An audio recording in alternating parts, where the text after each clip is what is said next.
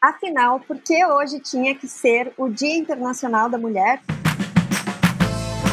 Oi, eu sou a Gi e eu tô lendo Falso Espelho, da Gia Tolentino. Oi, eu sou a Mari e eu tô lendo Eu Tituba, de Marise Condé. Seja muito bem-vinda ao Tinha que Ser Mulher.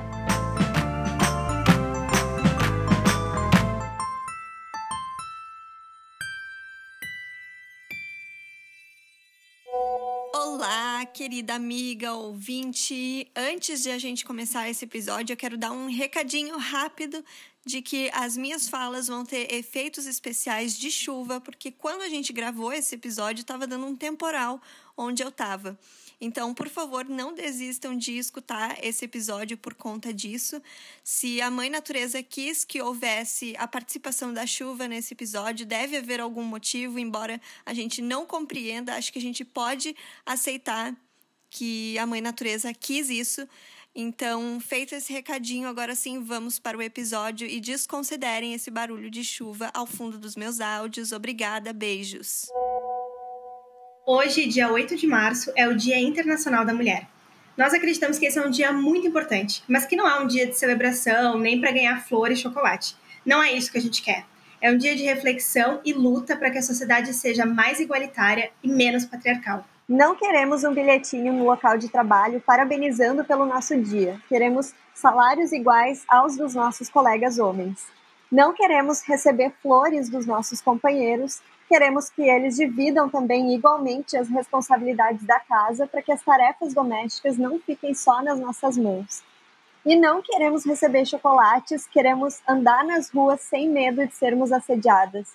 A lista poderia continuar, mas já dá para entender o sentido que o Dia Internacional da Mulher tem para gente. E hoje, além de falar sobre livros e sobre o que representa esse dia para gente, nesse episódio a gente vai relembrar mulheres incríveis de diversas áreas que marcaram a história essas mulheres foram revolucionárias. Tinha que ser mulher, né? Maria Firmina dos Reis é considerada a primeira romancista negra brasileira e escreveu o famoso livro abolicionista Úrsula. Maria da Penha é um ícone da luta contra a violência contra mulheres. É a brasileira que dá nome à importante lei que pune homens que agridem mulheres. Margaret Thatcher foi a primeira mulher a ocupar o cargo de primeira-ministra do Reino Unido. Ela é conhecida pela famosa expressão Dama de Ferro. Laudelina de Campos Melo foi defensora dos direitos das mulheres e das empregadas domésticas e fundou o primeiro sindicato de trabalhadoras domésticas do Brasil. O Dia Internacional da Mulher foi instituído em 1975 pelas Nações Unidas. Desde então, o dia 8 de março é comemorado em mais de 100 países como um dia de protesto pelos direitos das mulheres. Nós encontramos três possíveis causas que motivaram a escolha dessa data. A primeira e mais conhecida é que a data foi escolhida como uma forma de honrar as mulheres operárias que morreram num incêndio em uma fábrica têxtil em Nova York em 1857. Elas lutavam por direitos como reduzir a jornada de trabalho e ter acesso à licença maternidade. Outra hipótese é que a data tenha sido escolhida a partir de uma manifestação chamada Dia da Mulher, que foi organizado em 1908 em Nova York por mulheres socialistas americanas. E, por fim, a teoria de que é defendida pela socióloga Eva Bly, professora emérita da USP, de que a data foi criada pela ativista Clara Zetkin, que fazia parte do Partido Comunista Alemão. Durante o segundo Congresso Internacional de Mulheres Socialistas, ela defendeu a criação de um Dia Internacional da Mulher. O fato é que todas essas hipóteses giram em torno da mesma história. As mulheres operárias estavam insatisfeitas com as condições de trabalho e se mobilizaram tanto em forma de greves quanto de manifestações para lutar pelos seus direitos básicos. Mas, por mais que a gente tenha muito a comemorar, também temos muito ainda a conquistar, porque os dados são assustadores. Uma em cada três mulheres sofrem agressão física ou sexual ao longo da vida. O Brasil é o quinto país que mais mata mulheres no mundo. E de acordo com a Oxfam, nós, mulheres, recebemos apenas 10% da renda mundial e temos a posse de apenas 1% das terras de todo o mundo. A previsão é de que a igualdade no trabalho entre homens e mulheres seja alcançada só em 200 anos. Ou seja, não, nós não vamos viver isso, pelo menos não nessa vida. Falando em mercado de trabalho, Mari, no Brasil as mulheres recebem 20% a menos que os homens para os mesmos cargos e funções, segundo dados de 2009 do Instituto Brasileiro de Geografia e Estatística, o IBGE. E as mulheres negras com ensino superior ganham 27% a menos do que as mulheres brancas. Só que essa média salarial não condiz com a formação das mulheres. Também, segundo dados do IBGE, 23,5% das mulheres com mais de 25 anos possuem ensino superior, contra 20,7% dos homens. Ou seja, as mulheres estudam mais, estão mais preparadas e, mesmo assim, recebem menos do que os homens. E isso, claro, tem um reflexo no fato de que até 1962 as mulheres só podiam trabalhar fora de casa com autorização do marido. Então, né, as mulheres acabaram entrando no mercado de trabalho mais tarde e isso impacta até hoje. Além disso, Gi, tem a questão de não apenas as mulheres estarem dentro da empresa, mas também ocupando cargos de liderança. A proporção de mulheres em conselhos diretores das 100 maiores empresas da América Latina é de apenas 7%. E de acordo com o Índice de Diversidade de Gênero, o IDG, elaborado pela Cantar, apenas 10% das 668 maiores empresas da Europa com ações em bolsa têm em suas lideranças postos ocupados por mulheres e homens de forma equilibrada. Mas de 2012 a 2020, a quantidade de mulheres que ocupavam cargos de liderança no mundo dobrou de 10 para 20%.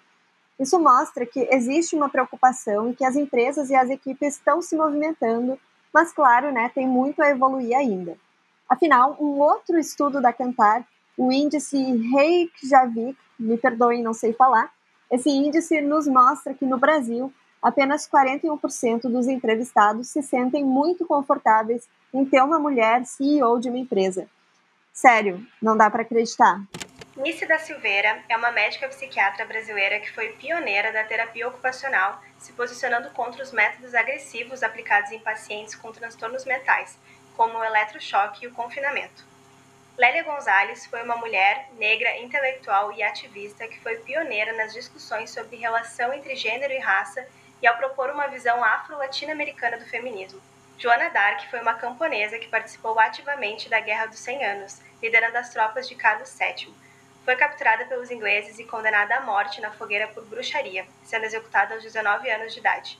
É uma referência e heroína da história francesa. Nízia Floresta é considerada a primeira educadora feminista do Brasil. Nízia Floresta é, na verdade, o pseudônimo de Dionísia Gonçalves Pinto. Rosa Luxemburgo foi uma militante, economista e filósofa que fundou a Liga Espartacus, uma organização socialista, anti-imperialista e antimilitarista que atuou na Alemanha durante a Primeira Guerra Mundial e que deu origem ao Partido Comunista Alemão. E Mari, a gente precisa falar também sobre o trabalho invisível das mulheres, porque sério, 10 trilhões de dólares por ano é a estimativa de valor do trabalho não remunerado feito por nós mulheres. E o que é esse trabalho não remunerado e que também é invisível? São esses cuidados domésticos e da família. Na prática, cuidar do marido, dos filhos, da casa, da louça, da comida, da organização, de tudo. E 75% desse trabalho é feito por mulheres que passam de 3 a 6 horas por dia fazendo isso. E claro que durante a pandemia esse cenário ficou ainda mais grave.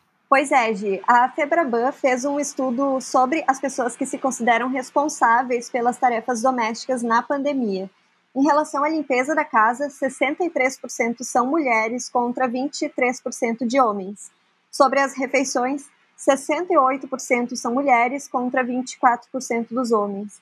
E já sobre o acompanhamento escolar dos filhos, 71% são mulheres contra apenas 19% dos homens. Sério, além disso tudo, outro dado muito horrível é que mais de 800 milhões de mulheres não sabem ler ou escrever. E isso dificulta muito com que essas mulheres tenham independência financeira. E o reflexo disso é que 39 mil meninas se casam todos os dias. Nossa, que absurdo! E pelos dados, né, a gente percebe que já conquistamos muito até hoje. A gente pode votar, trabalhar fora de casa, praticar esportes. Só que o Dia da Mulher ainda não é uma data em que a gente pode comemorar justamente por conta desses dados que a gente trouxe aqui. E porque enquanto nós estivermos na nossa bolha, na nossa realidade comemorando, existem muitas mulheres passando por situações incabíveis, sofrendo uma violência sem tamanho e vivendo sem nenhum direito básico. Pois é, Mari. É, o Dia da Mulher sempre é um, é um dia reflexivo, assim, e há uns seis ou sete anos, eu era um dia que eu ficava muito chateada, assim, era um dia que eu ficava numa bad raivosa também, porque eu tava começando a entrar em contato com todos esses dados que a gente trouxe, e eles evoluíram um pouco né, nos últimos seis, sete anos, o que é muito triste também. E não tinha como uh, ficar pacífica no Dia da Mulher, vendo uh, tudo aquilo que estava acontecendo na parte comercial. Então, eram as empresas uh, distribuindo bombons, gastando, sei lá, 500 reais para fazer algum mimozinho que várias mulheres tiveram que passar uma tarde inteira grampeando com uma mensagem escrito Feliz Dia da Mulher. E de forma nenhuma elas estavam preocupadas uh, com abrir espaços para as mulheres, colocar mulheres em posições de liderança, equiparar o salário, enfim, porque elas entendiam e muitas ainda entendem que fazer uma ação comemorativa, como se fosse um dia muito legal, é o suficiente para ser uma empresa que é. Elas uh, lembram das mulheres no Dia da Mulher. Então aquilo tudo me deixava com muita raiva, parecia que eu precisava gritar aquilo, sabe? Porque, gente, Feliz Dia da Mulher é muito difícil engolir, né? Feliz onde? Quantas, olha quantas mulheres estão morrendo, olha todas as, as dificuldades. Claro que a gente tem muito a comemorar, mas é muito triste pensar que uh, a gente acaba esquecendo esse cenário durante um dia que se tornou festivo comercialmente, enfim. O que, que tu acha, Maria? Ai, Guria, compartilho de, dessa tua mesma agonia, ansiedade e raiva, né? Eu acho também muito desgastante ver todas essas propagandas e promoções em cima do Dia da Mulher, quando na prática essas empresas não fazem nada para de fato promover essas mulheres, né, em pé de igualdade com os homens no ambiente de trabalho. A gente sabe que ainda existem muitas, muitas barreiras, né, e o salário é uma delas. E eu acho super necessário o Dia da Mulher para a gente refletir sobre essas questões. Só que eu fico muito irritada quando alguém pergunta se não é preconceito ter o Dia da Mulher e não do homem. Tipo, sério, não dá para acreditar. E agora também trabalhando em projetos que empoderam mulheres, como o Tinha que Ser Mulher, eu também me sinto mais confiante para a gente ter tantas mulheres incríveis junto com a gente, seguindo nessa luta pela mudança. E Mari, uh, eu queria, queria que a gente contasse vou te provocar para a gente contar sobre a nossa, uh, a nossa proximidade com o feminismo, como foi quando a gente conheceu, porque eu acho que isso impacta muito do quanto a gente também vivencia esse Dia da Mulher. A minha aproximação com o feminismo foi enquanto eu fazia o meu TCC na faculdade, isso foi 2016, talvez, talvez 2016. E eu estava estudando um caso, o caso do estupro coletivo na menor de idade no Rio de Janeiro, que talvez você lembre aí. E foi um, um tema muito pesado. O tema que eu escolhi para ingressar no feminismo foi um tema muito pesado. E o tema do estupro ainda é. Ele é um dos temas mais difíceis da gente lidar, sabe? Porque é como se fosse o crime que a mulher precisasse estar mais destruída para que ela fosse uh, acreditada pela sociedade, sabe? Ela precisa praticamente morrer para que as pessoas acreditem que aquilo aconteceu. E toda essa, essa imersão, esse início do, do feminismo dessa forma, foi muito para mim como uh, um óculos que eu enxergo o mundo de uma maneira diferente a partir disso, sabe? Eu nunca mais enxerguei as coisas de outra forma depois que eu uh, entendi o que era o feminismo. E, na verdade, me entender enquanto mulher feminista foi a maior uh, o maior acerto em termos de construção de identidade que eu fiz, porque quando, quando eu me percebi enquanto feminista, todas as várias coisas que aconteciam na minha vida antes e que eu não encontrava um nome fizeram sentido, sabe? Desde as, as coisas que eu gosto de consumir mediaticamente falando, as coisas que eu gosto de fazer, que eu não gosto de fazer, as pessoas que eu admiro, as pessoas com quem eu convivo, sabe? Parece que, tipo, toda a minha vida fez sentido eu estava já vivendo uma vida feminista, mas eu ainda não tinha um nome, eu ainda não tinha uma causa, eu não tinha uma justificativa para abraçar que defendesse aquilo, sabe? Então foi um, um baque assim para mim.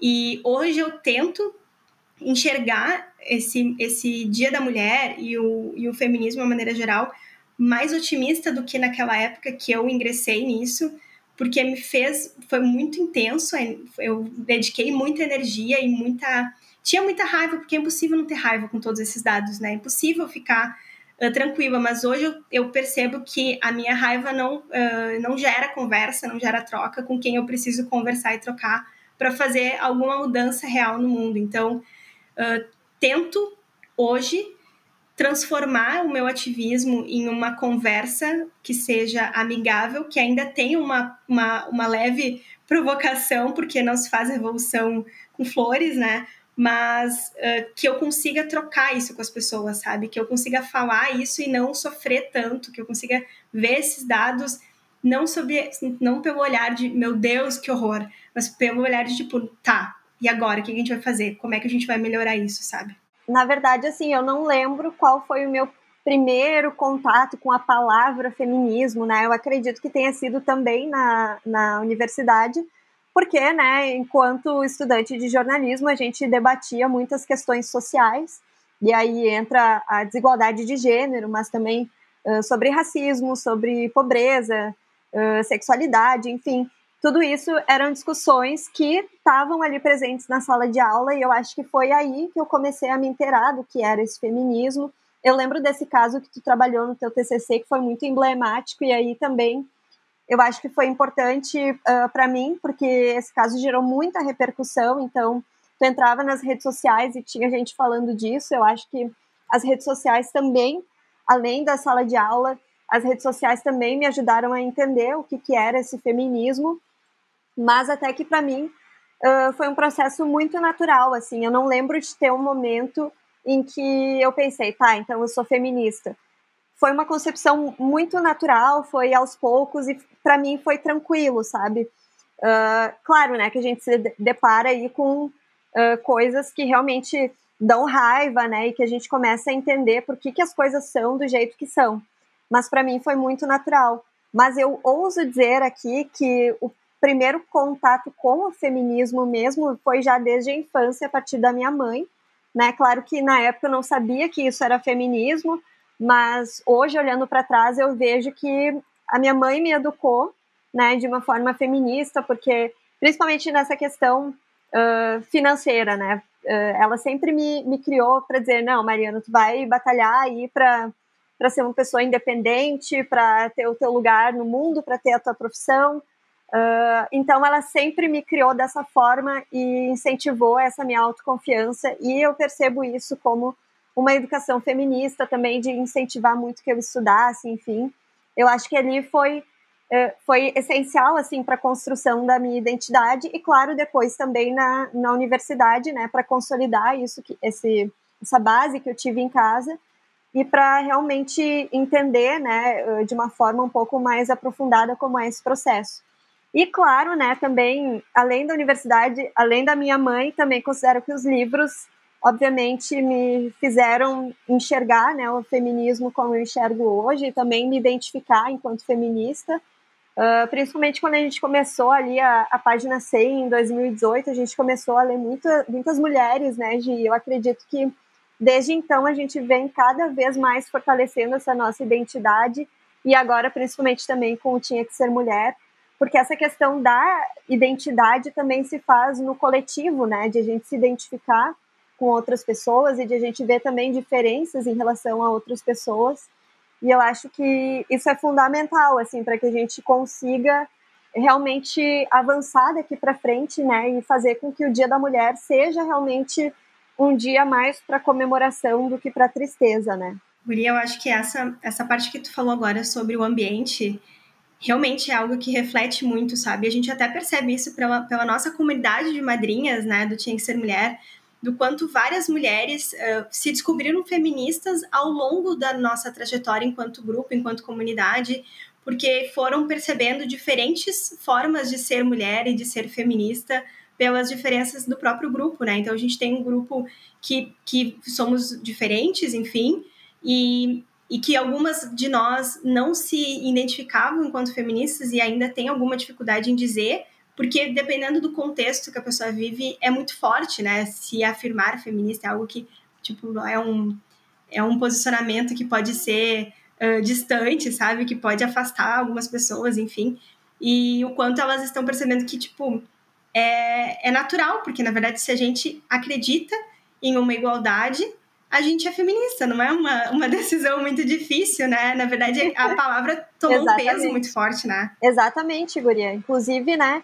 realmente as pessoas têm medo da palavra em si, né, do título de feminista, quando na verdade elas concordam com tudo que o feminismo prega, né, que uh, acho que vale ressaltar, né, para quem ainda não sabe, que não é o oposto do machismo, o feminismo não é o oposto do machismo, né, é só acreditar mesmo em uma sociedade mais igualitária. E Mari, tu comentou sobre os livros, e aí isso me lembrou uma, uma reflexão que eu estou fazendo essa semana por causa do livro Falso Espelho, da Gia Tolentino, que eu tô lendo. É um livro de ensaios, e tem um capítulo do livro, o capítulo número 4, que se chama Heroínas Puras. E ele fala justamente sobre a construção dessas heroínas na literatura, sobre as mulheres na literatura. E eu vou ver alguns trechos aqui para a gente trocar uma ideia. Se você fosse uma menina e estivesse imaginando sua vida através da literatura, passaria da inocência na infância para a tristeza na adolescência, e então para a amargura na idade adulta. Nesse ponto, se ainda não tivesse se matado, você simplesmente desapareceria. E a, a Gia Tolentino comenta sobre essa construção do ser, uh, abre aspas, uma personagem feminina complicada. Porque acaba que, na maioria das vezes em que a gente tem uma personagem feminina, ela é vista como complicada, sendo que os homens são vistos como, como personagens normais, né? Porque, na verdade, as, as, as complicações, elas acontecem para todo mundo.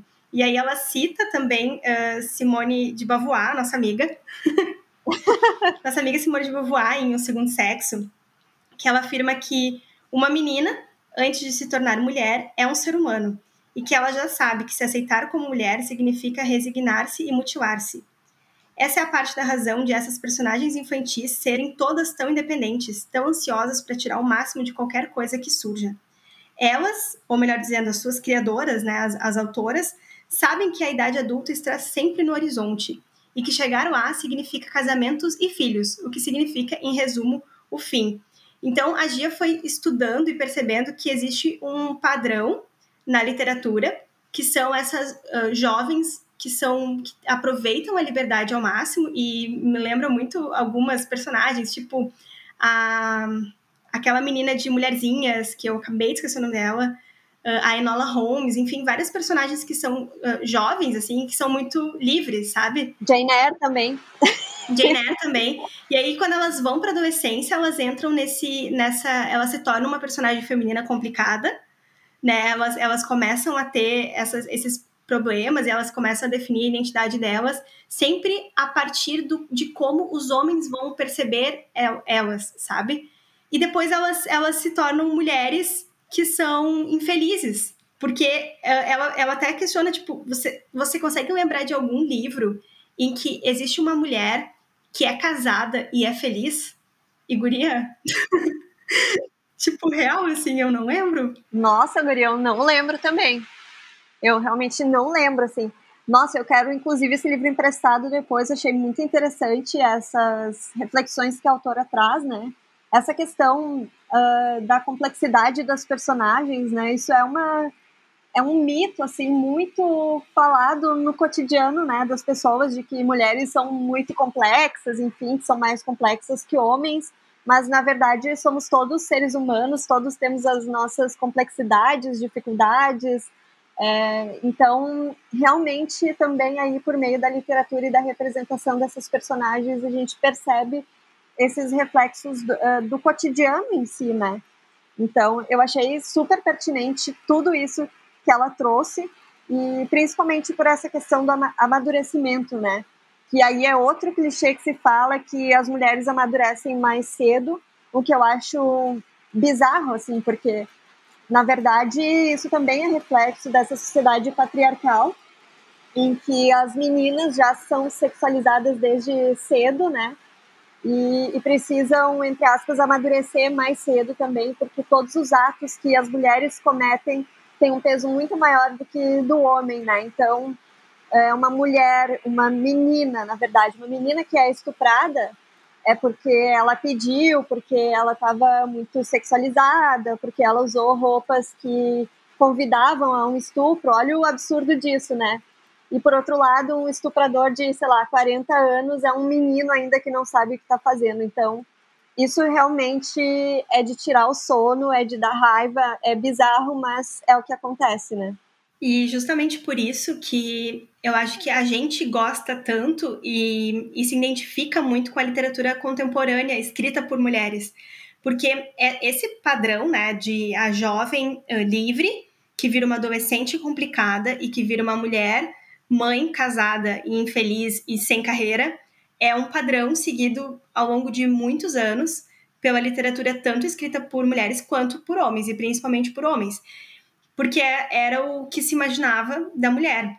E a gente, por mais que a gente consiga ler um livro desses e enxergar rebeldias na vida adulta, tipo Jane Eyre, sem spoiler, mas que a gente ainda consegue enxergar algumas rebeldias na vida adulta, que a gente consegue perceber o quanto a gente pode desconstruir essa personagem e por mais que ela tenha um desfecho literário assim, a gente consegue enxergar um, uh, quem ela é por trás, sabe?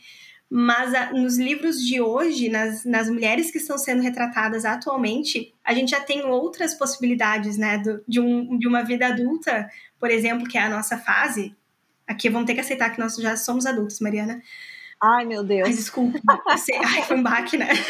Foi um baque, eu achei que eu tinha 15 anos ainda. Mas a gente começa agora a perceber no, nos livros uma nova possibilidade de uma vida adulta, sabe? Que a gente não precisa ser infeliz e que a gente não precisa casar e que a gente não precisa ter filhos. Mas justamente o fato de a gente ainda, olha só que reflexão, o fato da gente ainda se enxergar enquanto adolescente vem muito disso de a gente achar que a gente só, só uh, merece um título de adulta depois que a gente cumprir determinados requisitos. Que a gente aprendeu por repetição na mídia, na literatura, enfim. E agora a gente precisa se entender enquanto mulheres adultas que uh, ainda possuem algumas características de uma vida de adolescente, mas também algumas de vidas de, de velhos, e que a gente é adulta desse jeito, assim, tipo, sendo empreendedora, trabalhando de casa, não sendo casadas, não querendo ter filhos, fazendo tendo nossos projetos, dedicando um tempo para a literatura. Esse é o nosso jeito de ser adultas, né? E que espero que ao longo desses próximos dias da mulher, até o momento que a gente não precise mais ter um dia da mulher, que eu espero que esse futuro chegue pelo menos daqui 200 anos, já que é a previsão da Oxfam, mas que a gente ao longo desses anos consiga se entender enquanto ser mulher fora da caixinha do que deveria ser mulher, né? Guria, isso faz total sentido, eu concordo, assino embaixo. É realmente isso que acontece, né? Eu ainda me enxergo como uma adolescente com uma coluna de uma senhora de 80 anos e não me enxergo como uma pessoa da minha própria idade, né? Mas os boletos estão aí para provar que a gente chegou na idade adulta. Exatamente. e tomara que a gente consiga realmente cada vez mais entender, né, esse nosso lugar enquanto adultas e não num papel idealizado do que é ser mulher, né? Do que é ser uma mulher feliz na sociedade. Amelia Earhart foi a primeira mulher a voar sozinha sobre o Oceano Atlântico. Pelos seus feitos, recebeu uma condecoração militar atribuída a atos de heroísmo pelas Forças Aéreas dos Estados Unidos. Até hoje não se sabe o que aconteceu com ela, porque ela desapareceu no oceano enquanto fazia uma volta ao mundo. A Malala Yousafzai é a pessoa mais jovem a receber um Nobel da Paz. Sim, ela foi laureada com o prêmio quando tinha só 17 anos. Nossa, tinha que ser mulher. A Maria Quitéria foi uma baiana que se destacou no manejo de armas e foi a primeira mulher a integrar as forças regulares no Brasil. A Sujournet foi uma abolicionista afro-americana e ativista dos direitos das mulheres e é autora do famoso discurso Eu não sou uma mulher, e a Dandara foi uma revolucionária e guerreira negra do período colonial do Brasil. É conhecida principalmente como a esposa de Zumbi. Toda essa reflexão e entendimento que nós fazemos vem a partir de leituras de mulheres que nós admiramos e que nos ensinam muito. Por isso, além de refletir sobre o Dia da Mulher, queremos deixar algumas sugestões de livros para refletir sobre as mulheres na sociedade e sobre a importância dessa data. Anota aí: meu Corpo Minha Casa, da Rupi Kaur, é um livro de poesias para refletir sobre feminismo, racismo e problemas que as mulheres sofrem, como abuso sexual. Quem tem medo do feminismo negro, da Djamila Ribeiro. Nós, mulheres brancas, precisamos estudar e nos aprofundar na realidade das mulheres negras e ajudá-las nessa luta do feminismo negro. E Eu Tituba, de Marise Condé, que é um livro para recuperar a memória de uma mulher bruxa e negra que foi injustamente julgada pela sociedade. Tem também o Clube da Luta Feminista, da Jessica Bennett, que é um livro para entender o machismo no ambiente de trabalho e se munir de armas para enfrentar.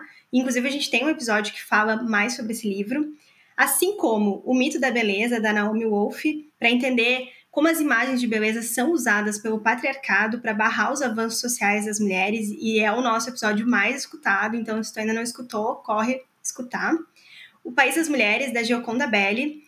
Gente, esse livro é muito bom. Imagina assim uma sociedade invertida, que as mulheres assumem 100% dos cargos públicos e os homens então ficam responsáveis por cuidar das casas e das famílias. Sério.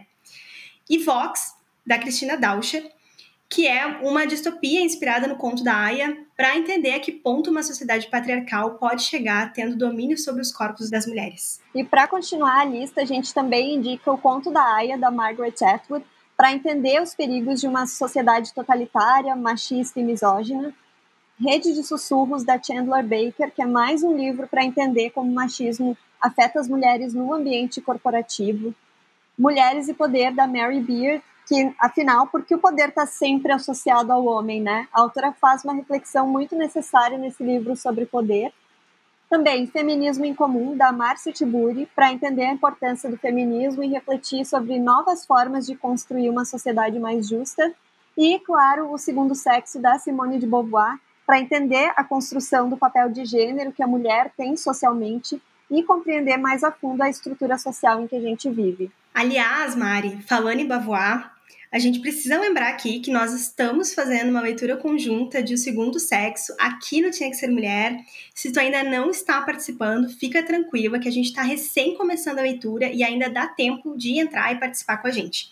A leitura vai de março a setembro. A gente vai ter encontros online mensais para fazer uma imersão na obra em paralelo, a gente tem um grupo no WhatsApp para discutir durante todos esses meses, além de conteúdo exclusivo, discussões, muito aprendizado. Vai ser uma jornada incrível de autoconhecimento, de se entender enquanto mulher. Então, se você quiser participar, ainda dá tempo de participar. Você será muito bem-vinda no nosso grupo. A gente te espera e para isso você precisa madrinhar o Tinha que Ser Mulher a partir do plano Chimamanda na plataforma Padrim.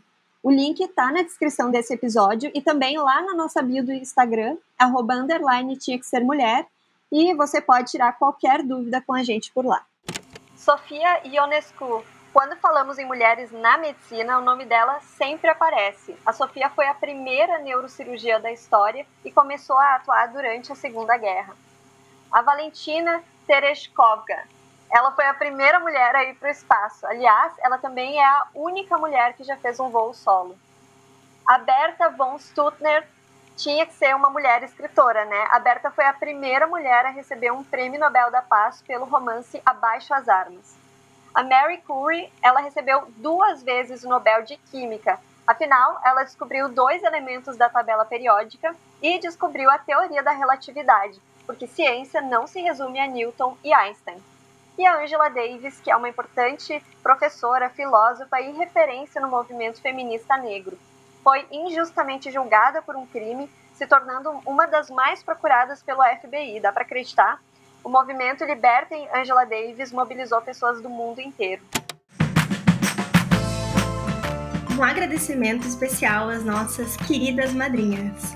Ana Guimarães, Bárbara Rodrigues, Bianca de Souza Nunes, Carolina Sá Mendes, Carolina Marco, Elisa Ponciano, Gislaine Rodrigues, Ingrid César Aires, Janine Gonzaga, Jéssica Scherer e Josi Formenton. Também a Letícia Garcia, a Michele Lindal Bernardi, Natane Perotto Borges, Nice Passos, Paola Tobke, Rafaela Diliquish, Samanta Machado dos Santos, Sinara Reck Alves, Surya Sayud e Tami Moraes. Esse episódio foi produzido pela Albaia Podcasts, teve o roteiro da Laura e edição de som do Gabriel.